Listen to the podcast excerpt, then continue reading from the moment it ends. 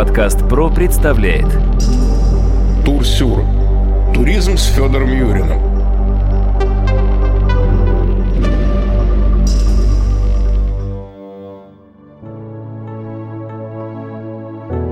Здравствуйте, дорогие друзья, у микрофона Сергей Чеботков. И темой нашего сегодняшнего выпуска мы избрали Египет. Почему? Потому что сегодня у меня в гостях Федор Юрин, постоянный эксперт нашего подкаста «Тур Сюр» с Федором Юриным, который буквально только что вернулся из этой южной страны. Ты знаешь, Федь, э, во-первых, здравствуй. Привет. А во-вторых, я хочу сказать, что когда-то, 10 лет назад, я был в Шарм-эль-Шейхе, и, честно говоря, на меня это произвело совершенно фантастическое впечатление. Я был очень доволен всем, что там происходило, и сервисом, и морскими всякими красивыми рыбками и так далее, и так далее. Но в нашем предварительном сегодняшнем разговоре я понял, что нынешней своей поездкой ты отнюдь недоволен. Почему так произошло? Ну, по многим причинам. Начнем с небольшой истории. Вообще, почему у нас не было долго Египта? Наверное, напомним просто лишний раз слушателям, что в 2015 году, когда вылетал самолет в Россию, кто-то из персонала египетского, я подчеркиваю, да, пронес в какой-то бутылочке взрывчатое вещество, самолет взорвался с российскими туристами, никто, по сути, не понес за это наказание, и на долгих 6 лет было прервано авиационное сообщение между Россией и Египтом. И только в этом году, наконец-то, под давлением трудящихся, скажем так, по просьбе наших людей и по просьбе лично президента Египта, наконец-то было открыто авиасообщение между Россией и Египтом, и наши сограждане наконец-то получили возможность улетать прямыми рейсами, я подчеркиваю, прямыми рейсами на египетские морские курорты. Почему я подчеркнул? Потому что, в общем-то, возможность лететь на египетские морские курорты, она была всегда через Каир. Но это долго, это утомительно, это не очень приятно, и это дорого, добавок ко всему. Ну вот открылись рейсы, наступила эйфория, все замечательно, все полетели в Египет. Я тоже полетел в Египет. Ну, в общем, в этом нет ничего удивительного, потому что лично у меня, и у многих моих друзей, которые были еще вот до этого трагического инцидента, в общем-то, Египет оставался всегда символом такого недорогого, но в то же время качественного отдыха. Неужели что-то изменилось с тех пор? Конечно. Во-первых, он уже не стал недорогим, он уже стал гораздо дороже.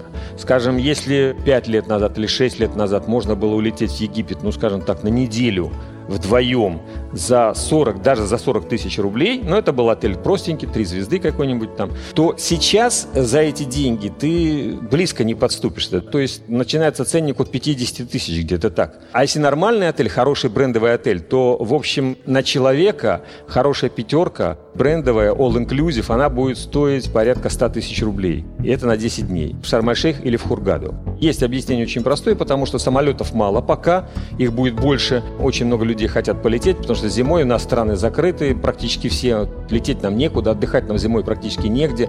Без визово, я подчеркиваю, без визово. Что касается визовых стран, тоже не больше десятка стран открылись для нас, и попасть туда проблематично. Плюс к этому, ну, я расскажу о некоторых тонкостях для начала, как ты летишь туда.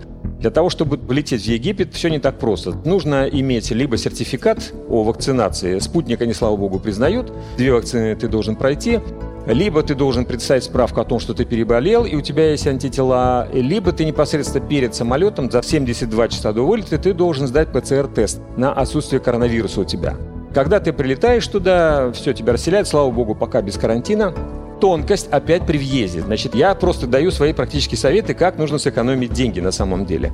Значит, ты, когда прилетаешь в Египет, тебя местные погранцы или приезжающая сторона спрашивает, если ты прилетаешь, например, Шарм-эль-Шейх, планируешь ли ты только быть на Синайском полуострове, или ты все-таки будешь покупать какие-то экскурсии и будешь улетать на материковую часть Египта?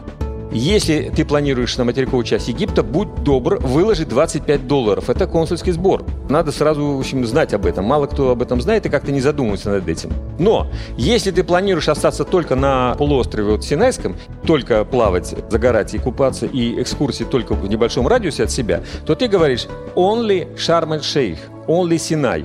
И ты въезжаешь на территорию Египта абсолютно бесплатно. Не платишь 25 долларов ты, когда прилетаешь в Хургаду, ты автоматически должен заплатить 25 долларов. Потому что, начнем с того, что Синай – это как бы отдельный анклав. Ну, знаете, наверное, большой полуостров на юге. Более того, для борьбы с террористами египетская сторона наконец-то возвела гигантскую стену. Четырехметровая стена, которая отделяет пустыню, вот большую часть Синайского полуострова, от непосредственно курортов. И это, в общем, как даже немножко напрягает, когда ты видишь эту стену. То есть за эту стену ты неорганизованно выехать не можешь.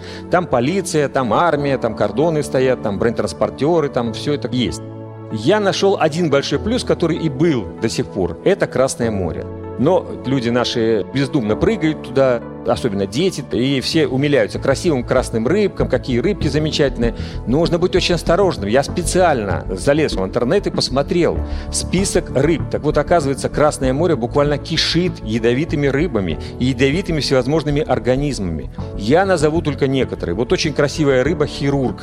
Она очень красивая, у нее хвост такой, черное оперение. Но вот Шипы вот этой рыбы, оказывается, ядовитые. Если ты совершенно случайно ее заденешь или она проткнет шипом, то гарантирована э, больница 100%. А может быть даже и смерть.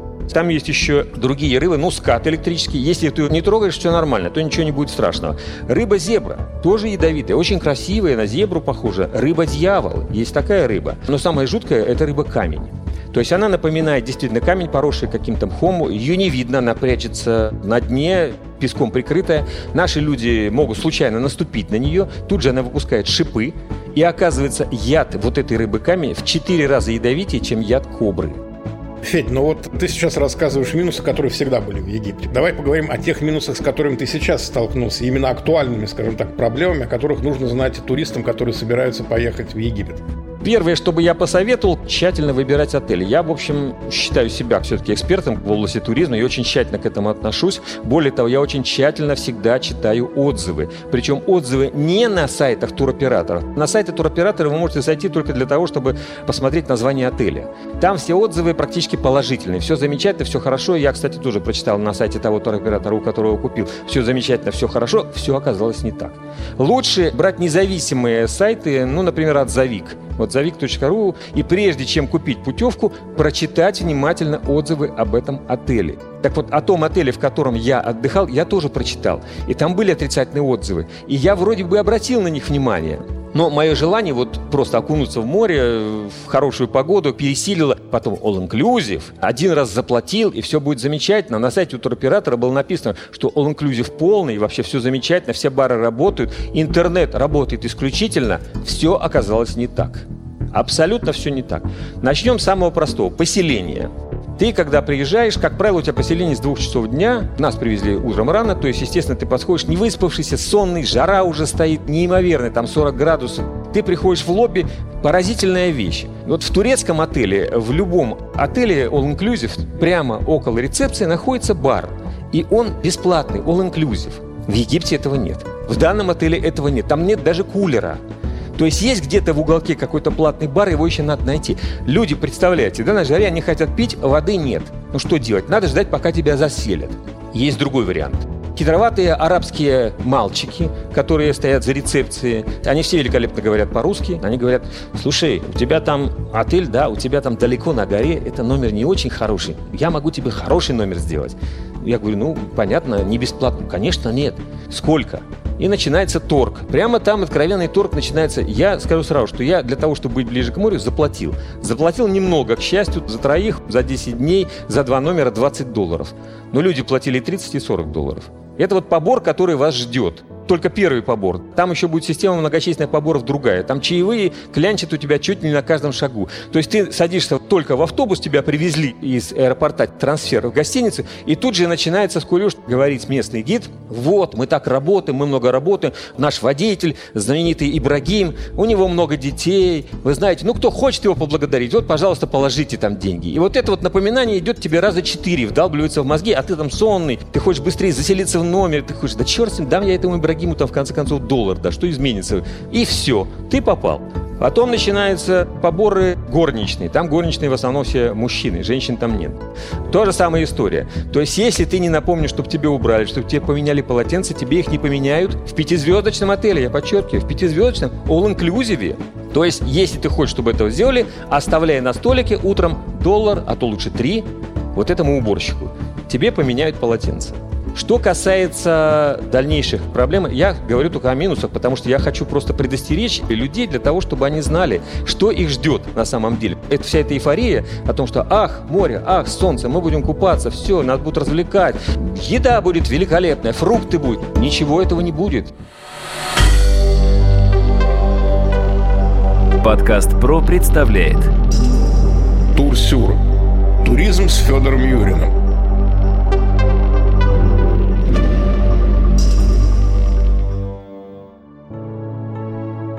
Вот, кстати, по поводу еды.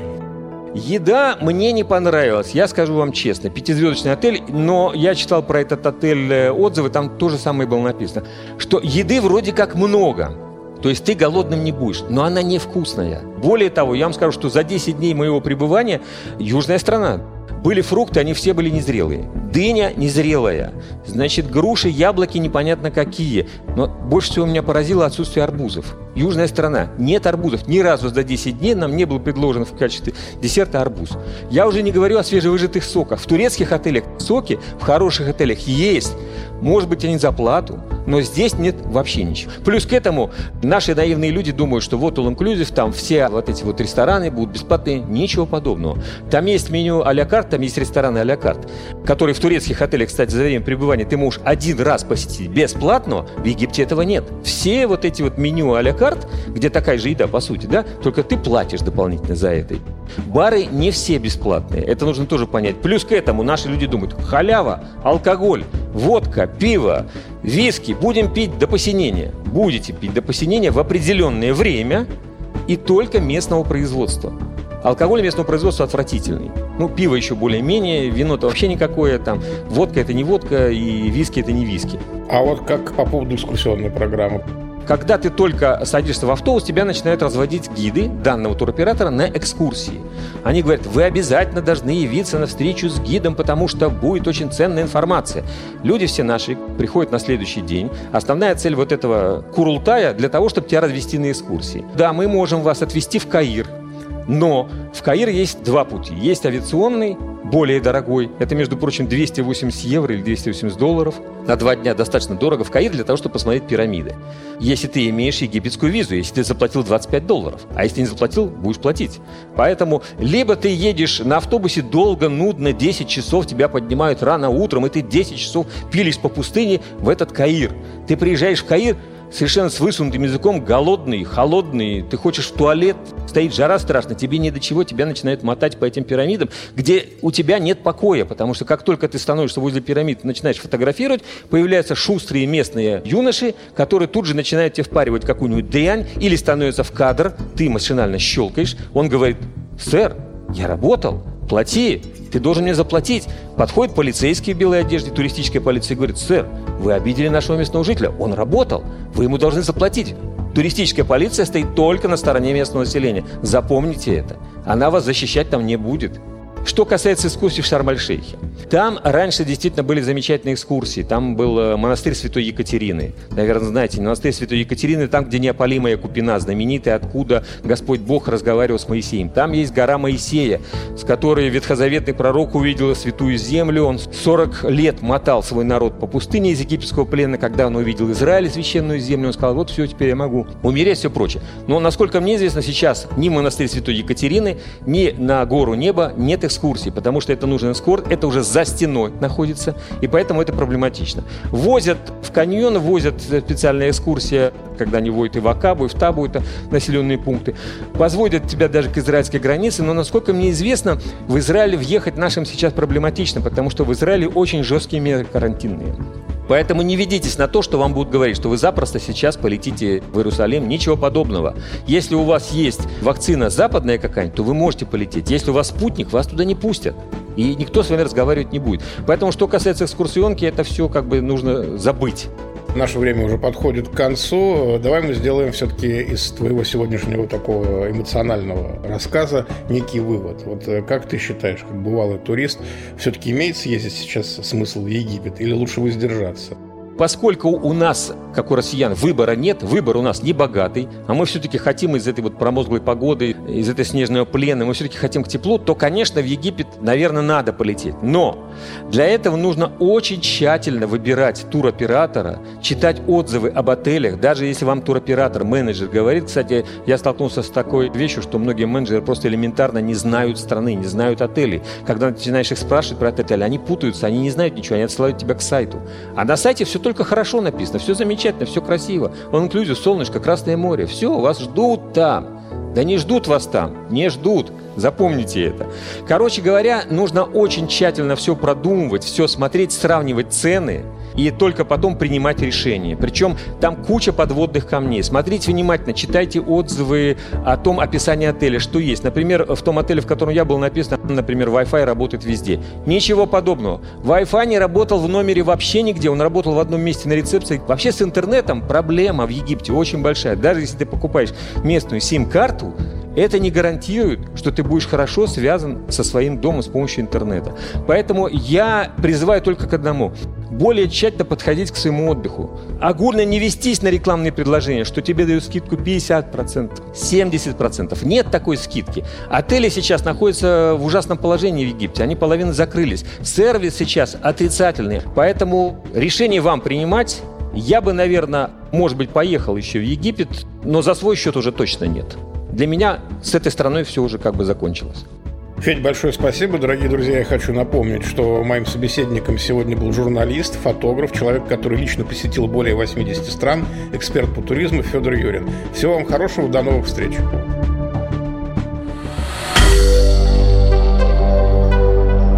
Компания «Подкаст Про». Подкасты премиального качества.